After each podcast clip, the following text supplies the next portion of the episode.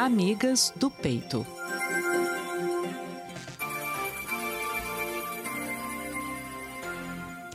Nesse mês de outubro, que é marcado por uma forte campanha em defesa né, da prevenção ao câncer de mama. A gente já conhece que é o Outubro Rosa.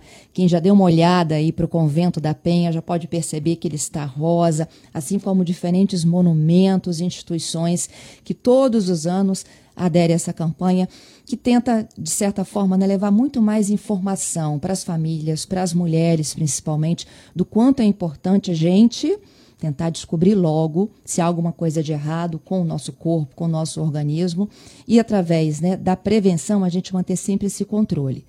Nesse mês de outubro, nós decidimos fazer diferente, tá? A gente não vai aqui exclusivamente trazer os especialistas da área para a gente falar sobre eh, a campanha do Outubro Rosa eh, exclusivamente com as participações técnicas. A gente resolveu contar histórias, contar histórias de pessoas que passaram por isso que a gente está contando agora, tá? De câncer de mama, histórias que vão, que vocês vão poder se identificar entender como que é essa briga, essa luta, mas que, ó, tem saída, viu? A Gilcilene Passon começou na última quinta conosco a dividir comigo este quadro, Amigas do Peito. A Gilcilene já está aqui na linha. A Gilcilene é professora, viu? Professora universitária, é formada em Direito, mas aqui ela é mulher, né, Gilcilene? Isso mesmo, Fernanda. E com lindas histórias para contar de superação. No episódio anterior, se você não teve a chance de acompanhar, ele está lá na nossa página na internet, cbnvitoria.com.br. Também está no podcast da CBN Amigas do Peito. Vocês acompanham um pouco da história da Juscelene, a nossa convidada deste mês. Claro que todas vocês estão aqui convidadas também a compartilharem conosco as suas histórias. A Juscelene começou contando da rotina dela de professora, mãe, dona de casa, tudo que a gente tenta fazer nesse, nessa nossa chamada jornada de 24 horas. Todos os dias a gente, por conta dos compromissos do hoje, a gente adia aquilo que às vezes é tão importante, né, que é a saúde. A gente deixa para amanhã a decisão de começar a se alimentar melhor, a decisão para amanhã de começar uma atividade física, a decisão para o mês que vem de tentar respirar mais, né? Tentar seguir um pouco mais do seu tempo e não o tempo que nos imponha todas essas jornadas. E foi quando, de um momento para o outro, quando ela se preparava, inclusive, para estudar mais, que ela descobriu que ela estava com um câncer de mama e numa forma, inclusive, gravíssima, porque era muito raro, né, Juscelene? Isso mesmo, Fernanda. Bom, em primeiro lugar, muito bom dia, Fernanda, nossos ouvintes, e um bom dia muito especial às nossas amigas do peito. É, sem dúvida, né, o, o, diagnóstico, nós conversamos na semana passada, ele nos traz, uh, junto com ele vem um pacote, né, com muitas dúvidas, com muitos questionamentos uh, e com um desafio. Né? Não podemos minimizar né, de que se trata, sem dúvida, de um grande desafio. E hoje, Fernanda, é, inclusive aproveitando uh, o que você acabou de mencionar, né, eu recebi lá no meu Instagram uh, uma amiga do peito perguntando assim, o que, que eu acho do Outubro Rosa. E aí eu respondi, né, quero aqui é, dividir com vocês, que eu acho que o Outubro Rosa é, tem sido um marco importantíssimo nessa luta, não só de prevenção, como também de tratamento ao câncer de mama, de conscientização e também de pressão né, uh, sobre o poder público para que implemente políticas públicas, não só de prevenção, uh, de rastreamento, de tratamento e até, eh, inclusive, uh, depois a reconstrução né, dessa mama. Então, assim, eu acho o Outubro Rosa, né, eu sou uma entusiasta, o fato de nós termos nossos monumentos, né, as lojas, o comércio chamando atenção, colocando em visibilidade essa cor rosa, o laço, que é esse símbolo. No entanto, Fernanda, o que eu disse para nossa amiga do peito é que a gente precisa de ter o ano todo rosa, né? Nós precisamos ter, na uhum. verdade, um ano todo de arco-íris, porque no mês que vem nós temos o Novembro Azul, né? e nós temos uh, que estar o ano todo atentos uh, para a prevenção, uh, para o tratamento, inclusive não só né, no câncer de mama, mas também de outros tipos de neoplasia. Então, é louvável o tubo rosa, mas que ele seja um momento em que uh, isso se torne mais evidente, mas a necessidade se dá durante todo o ano. E agora, né, eu estava ouvindo aqui a entrevista sobre a questão da pandemia, Fernanda, como uh, essa situação da pandemia traz para nós uma preocupação enorme. Muitas mulheres deixaram de fazer os seus exames, principalmente as mulheres mais idosas, né? Uh, e a gente se preocupa muito em como que isso vai uh, trazer de consequências para uh, casos de rastreamento e, inclusive, tratamentos uh, mais tardios do câncer de mama. Isso aí. E muitas das mulheres que estão nos ouvindo podem estar com receio, né, de buscar uma unidade de saúde, buscar um atendimento em que essa mamografia possa ser realizada. Mas a gente não pode esquecer que tem coisas que já não dão mais para adiar. Por exemplo, como essa, os exames anuais de checagem não só de câncer de mama, como de colo de útero. Amigas do Peito são histórias de mulheres que venceram o câncer de mama. Juscelene Passon é minha convidada, minha colaboradora aqui nesse mês de outubro. Juscelene é mãe, mulher, professora e também uma sobrevivente, não, né, Juscelene? Não é essa palavra, né? É uma Qual é a palavra correta para quem vence? É uma vitoriosa. É uma vitoriosa, né, uma lutadora, uma resiliente. Isso aí, é uma vitoriosa, acho que é a palavra assim, que glorifica quem passa por todos esses momentos que a gente vai compartilhar com vocês nesse mês especial. A Juscelene, que começou né, no capítulo anterior, falando um pouco da própria história dela de vida, né? E como que você se depara, de repente, com um diagnóstico de câncer. Hoje tem a missão de contar para a gente, nesses minutinhos aqui do CBN Vitória, como é que a gente dá notícia para quem a gente ama, Talvez seja essa fase mais difícil do tratamento? Sim, Fernanda, é, eu já ouvi muitos relatos e da minha própria experiência, assim, é um dos momentos mais difíceis. Ah, algumas mulheres chegam a dizer assim que foi mais difícil do que efetivamente receber o diagnóstico. Né? E quando nós falamos de comunicar né, acerca da, da, do adoecimento, nós estamos falando de vários aspectos. Quer dizer, quando o médico comunica a paciente, né, como que ele explica, como que ele dá essa notícia à paciente. Hoje, né, nós já temos muitas faculdades de, de medicina que já têm né, uma preocupação justamente dentro de um, de um padrão de uma ética de, de como lidar com o paciente, é, como que deve ser essa comunicação, né, uma comunicação empática, né, uma, não aquela comunicação assim, ó, é isso, tchau, sabe, não pode, né, quer dizer, o profissional também da área de saúde precisa estar atento a essa comunicação.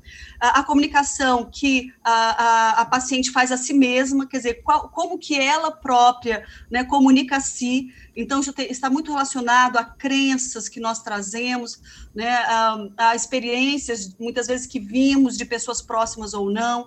Então, se eu comunico a mim mesma, nossa, não vai ter jeito, é, eu né, não vou conseguir. Então, qual o efeito que essa comunicação que eu faço a mim mesma traz, né, no meu, qual o sentimento que eu crio para mim mesma, uh, qual é uh, o comportamento que eu desenvolvo e que isso vai ser, né, dentro de um círculo uh, que pode ser virtuoso ou vicioso, como que se eu tenho, né, uma comunicação comigo mesma negativa, quanto isso vai retroalimentando também sentimentos muito negativos.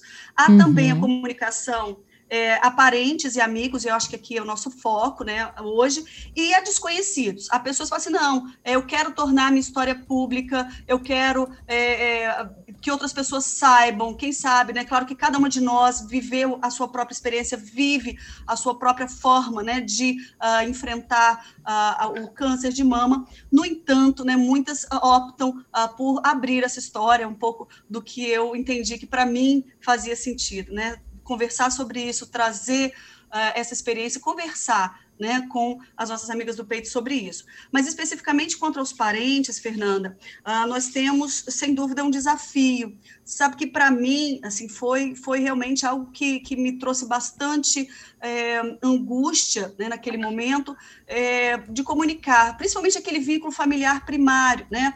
Uh, marido, filhos, mãe, pai, irmã, né? Porque aqui aquelas pessoas que estão mais diretamente com a gente. E eu sempre me, me ficava pensando como que seria, né, falar para minha mãe, né, porque como mãe também, né, eu já tinha os meninos na, na, na, na época, eu falei assim, como que eu, mãe, receberia essa notícia, né, então muitos acabam, às vezes, optando por não contar, né, ou por contar de uma forma diferente, né, minimizando, uh, porque uhum. teme, né, pelo sofrimento do parente, né, teme pelo sofrimento, a dor que isso pode causar, porque como nós falamos semana passada, aquelas fases do luto não são apenas verificáveis uh, para a própria paciente, mas também para familiares e pessoas que estão por perto, né, e, e, e, e falar da doença, comunicar né, é, tem que estar dentro mesmo da autonomia da paciente. Né? Algumas optam por restringir isso a um grupo muito pequeno e outras optam por né, trazer isso uh, para mais pessoas. Pesquisas mostram, Fernanda, assim, que uh, as mulheres em tratamento que têm uma rede de apoio, seja da família, né, esse vínculo mais próximo, e também de amigos, uh, têm um enfrentamento muito mais positivo da doença né? Porque justamente essas pessoas uh, que querem nosso bem, que, que têm vínculos né, muito fortes, emocionais conosco, de sangue e emocionais, é, que essa teia, essa rede de proteção, de apoio, né, faz muita diferença para essa jornada, para que nós possamos atravessar essa jornada é, de uma forma uh, mais uh, assertiva, né, com mais uh, posturas positivas, né? não só pensamentos positivos, mas também ações positivas que vão nos levar lá naquele momento né, que nós tanto ansiamos, que é a cura, né, que é uma vida sem câncer de mama. Como é que você se preparou para dar essa notícia? Quem você começou é. primeiro? É, foi, foi o meu marido, né? Porque eu, eu peguei o resultado né, da, da, do exame patológico e eu estava em cima da terceira ponte, e aí é, ele me ligou por um outro motivo e eu falei assim: ah, coloca aí no Google para mim, vê o que quer dizer isso aqui. Ai, meu e aí Deus. foi bastante. É, pois é, foi bastante inusitado, e ele também, de alguma forma, tentando, não, depois a gente vê e tal, enfim. Então foi o primeiro momento, assim, sem preparar muito, né? é, sem prepará-lo muito para esse momento. Mas, é, sem dúvida, assim, né, é, para todas as pessoas próximas, né, os familiares, é, minha mãe, meu pai, minha irmã, é, foi, foi um desafio. Né, porque você quer, você não quer que a pessoa também sofra, né, com aquilo, é, mas repito, né, é, para mim é, foi fundamental, né, esse apoio que eu tive da, né, do meu companheiro, da minha família, né, foi muito importante, dos meus amigos, dos meus colegas de trabalho. Então, assim, claro, né, Fernanda, que quando nós comunicamos, né, nós falamos ah, do que está acontecendo, é, as pessoas reagem de maneiras diferentes. Né? E aí a gente precisa justamente é, de fazer essa diferenciação entre emoção e sentimento. Quer dizer, o que, que é emoção? É aquela reação imediata que o nosso corpo demonstra né, quando é, estamos diante de uma situação que é significativa para nós, né? Então, é, eu me lembro que algumas pessoas choraram, né? Choraram, é, outras pessoas uh, usaram algumas frases, é, por exemplo, não, isso não é nada, hein? Esquece isso. Então, assim, é, é importante também a gente é, é, para nós, né, pacientes, filtrarmos, amigas queridas, né, filtrarmos muitas vezes como que as pessoas é, respondem a essa comunicação da doença. E aqui, Fernanda, não é por mal, quer dizer, muitas vezes as pessoas usam determinadas frases ou falam determinadas coisas uh, com o intuito, claro, de nos motivar, de nos ajudar. E aí é muito interessante porque depois. Né, Até né, de aliviar a dor, né, Juscelene? De aliviar. Então, assim, é, nós estamos falando de, do que na, lá na, psicolo, na, na terapia cognitivo-comportamental, né, lá na psicologia, de distorções cognitivas. Então, muitas pessoas, por exemplo, quando recebem, né, quando a gente fala, ah, olha, estou enfrentando né, câncer de mama, tive o diagnóstico, já, já vou fazer a cirurgia daqui a tantos dias. É, então, as pessoas muitas vezes é, tentando ajudar, tentando dar um suporte, porque, Fernanda, ah, isso serve não apenas para as questões que nós estamos falando aqui, mas para outras tantas formas né, de, de relacionamento interpessoal que nós temos. É, muitas vezes a gente acaba vendo assim, que, que todos nós né, não fomos educados emocionalmente. Nós fomos educados cognitivamente, mas a educação emocional, né, principalmente para gera, nossa geração, ela é muito rara. Uh, muitas vezes, desde muito pequenos, na escola, às vezes na família também, nós fomos muito educados para recusar o sentimento, né, para, para é, negar a emoção. E nós, e hoje, na né, inteligência emocional, estudos né, da neurociência, uh, nos dão um, uma, um, suporte incrível, dizendo assim: olha, eu preciso né, é, acolher essa emoção. Então, a emoção é essa reação que o nosso corpo imediatamente nos traz. É diferente de sentimento, porque o sentimento é quando eu racionalizo aquela emoção. Então, se a emoção né, que vem é de tristeza, uh, e aí né, o choro, né, que eu vi quando falava para muitas pessoas, algumas choravam, outras empalideciam, né, ah, não é possível, né, aí ficavam na fase da negação, não, não, vê direito, Gil, não, isso aí não está, não, imagina, não, você não, é, você é jovem, você acabou de amamentar, então, assim, as pessoas tentavam, né, justamente naquela fase do luto que a gente falou da negação. Então, assim, uh, frases que muitas vezes minimizavam, por exemplo, ah, não, você vai tirar de letra, isso não é nada, não. Então, quer dizer, hum. olha o, o cuidado que a gente tem que ter né, na hora de, de, de uh, estar próximo da pessoa que está uh, fazendo né, essa, essa, essa travessia aí né, do, do, tratamento. Outras, né, Fernanda, querem contar uma história, né, uma outra distorção cognitiva possível, né? É, fala assim, nossa, menina, inclusive, você sabe a vizinha, da tia, e muitas vezes traz uma história, fala assim, nossa, olha, ela também teve um tumor, não durou um mês, sabe? Ou às vezes até uma história positiva. Você, não, fulana, nossa mãe, sobreviveu, né? Assim, muitas pessoas ainda, infelizmente, usam, né?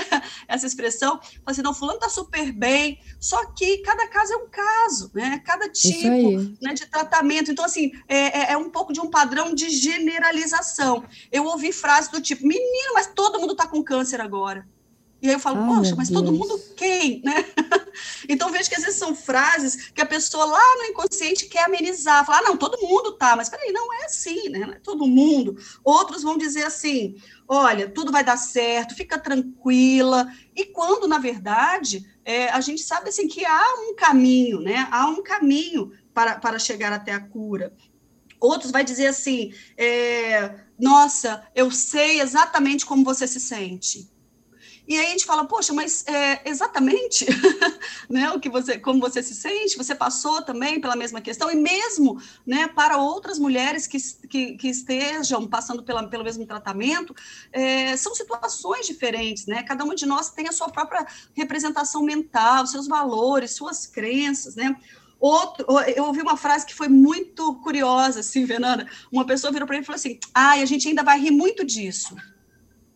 Minha Aí eu fiquei pensando, com aquilo. Eu falei assim, poxa, mas rir, será que rir né, é a, a, a, a, expressão né, que, que, me, que me traz um apoio? Né? Eu acho que não, rir não é o caso, né, mas eu acho que acolher, né, servir de experiência, sabe, aprender mais né, sobre a saúde física, emocional com a doença, tudo, mas é, mas está vendo que é, muitas vezes não é por mal, né, Fernanda? A pessoa quer usar ali uma frase, muitas vezes. É, é, é pega também ali de meio que de surpresa e é, nos fala coisas e fazem coisas uh, que não são nutritivas para aquele momento para nós.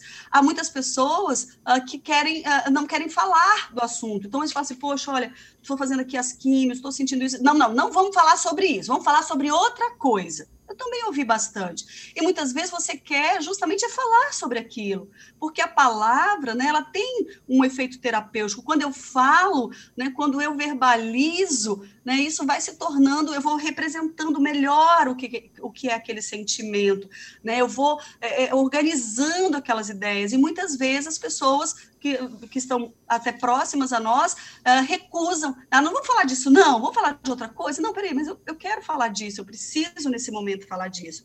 Então, essas distorções cognitivas que muitas vezes uh, as pessoas têm, e repito, não é por mal, elas, é, a gente precisa filtrar. Né? Eu sempre digo isso, a gente precisa filtrar, sabe? Ok, a pessoa está ali com a, me, com a, melhor das intenções, querendo ajudar, né? mas uh, o que né, é, é, é, muito importante né, que a gente coloque é, aqui nessa conversa é uh, é preciso deixar né, muito claro para a pessoa, né, para o familiar que está para familiar que está atravessando o tratamento ou amiga, é, olha, eu estou à sua disposição. Né? Pode contar comigo, né? É, incentivar. Um abraço às vezes de estudo, né, Juscelene? Exatamente. Né? Um então, abraço assim, resume tudo isso. É, porque aqui a gente está falando não só né, de uh, uma comunicação, uma linguagem verbal, quer dizer, aquilo que eu falo, porque há pessoas uh, que têm né, um padrão né, é, diferente, outras pessoas são mais de falar, outras pessoas não. Né? Então, para aquelas pessoas que não são, sabe, eu, é, eu até ouvi de algumas pessoas assim, ah, olha, é, o meu familiar assim não fala, sabe, é muito retraído, então eu acho assim que está sofrendo tanto, eu me sinto culpada por estar tá causando essa dor. Então vejam como que vem aí né, uma, uma um efeito dominó de sentimentos que, que são tóxicos, né, que não são nutritivos para esse momento. Então, assim, é justamente é, é um gesto não verbal também, né, muitas vezes é uh, um abraço, é uma é um olhar, né, porque a gente se comunica com o outro, não apenas pelo que falamos, fazemos, mas também ah, pelo gestual, pelo não verbal, né? Aquele parente próximo que deve achar, ah, poxa, ó, vamos fazer tal coisa, vamos né, é, é, convidar essa, essa mulher para é, fazer algo que seja prazeroso para ela também. Isso é muito importante, né? Respeitar a autonomia uh, da mulher que está passando por esse momento. Né? Você fala, ah, nós vamos para um show tal. Não, olha só, não gosto, não é o que eu gosto de fazer. né? Então, muitas vezes as pessoas tentando ajudar acabam anulando também uh, a própria autonomia dessa mulher. Né, que tem seus gostos, que tem suas preferências. E é, e, e, suscitar mesmo essa, essa fala, né? O que, que você está pensando, né? Como que você está se sentindo? E sempre né, afirmar uh, que está à disposição, né? Falando, olha, eu me preocupo com você, a sua saúde é importante para mim, né? Eu quero te ver curada. Então, assim, são, é, são essas uh, formas de apoio, né? Que nos alimentam muito, né? Que são muito importantes. É, por exemplo, né, eu tive uma, uma colega de trabalho que toda semana me ligava, Aí você fala, poxa, mas é uma ligação, né? Sim, mas era tão importante aquilo para mim, né? Dizer assim, olha, Gil, estou aqui, tá? Olha, o que você precisar, a hora que você quiser me ligar, me liga, né? Me fala o que, que eu posso fazer, assim, para te apoiar nesse momento, é, se colocando à disposição, inclusive, olha, é, o dia que quiser que eu dê uma saída com os meninos, né? Que, enfim, se colocar realmente, genuinamente à disposição. Isso, Fernanda, Isso dentro da inteligência emocional, nós chamamos de escuta empática, quer dizer, é escutar o outro, não para julgar, não para rotular, né? Mas é escutar para entender, né, é escutar uh, para que uh, eu possa né, fazer parte dessa rede de apoio né, que é fundamental. Né, o quanto essa é. rede de apoio traz né, é, um, um, auxílio fundamental. E existem até grupos, né, grupos de apoio, ONGs, até mesmo igrejas, uh, que oferecem também esse espaço de fala. Né? É, e, esse, e esses momentos, eles são muito importantes. E claro, né, Fernanda, sem, sem também abrir mão, muitas vezes, do suporte, do apoio psicológico que nós falamos aqui, o quanto ele é importante. E não só para a paciente, mas também um suporte psicológico para os familiares, aquelas pessoas que estão mais próximas, né, que estão convivendo ali mais diretamente com a paciente. É, eu costumo usar uma metáfora uh, que a gente ouve muito quando entra em avião, né? Ó, em caso de despressurização, máscaras cairão, coloque primeiro em você e depois ajude quem está do seu lado, né? Quem necessita de, de do seu apoio.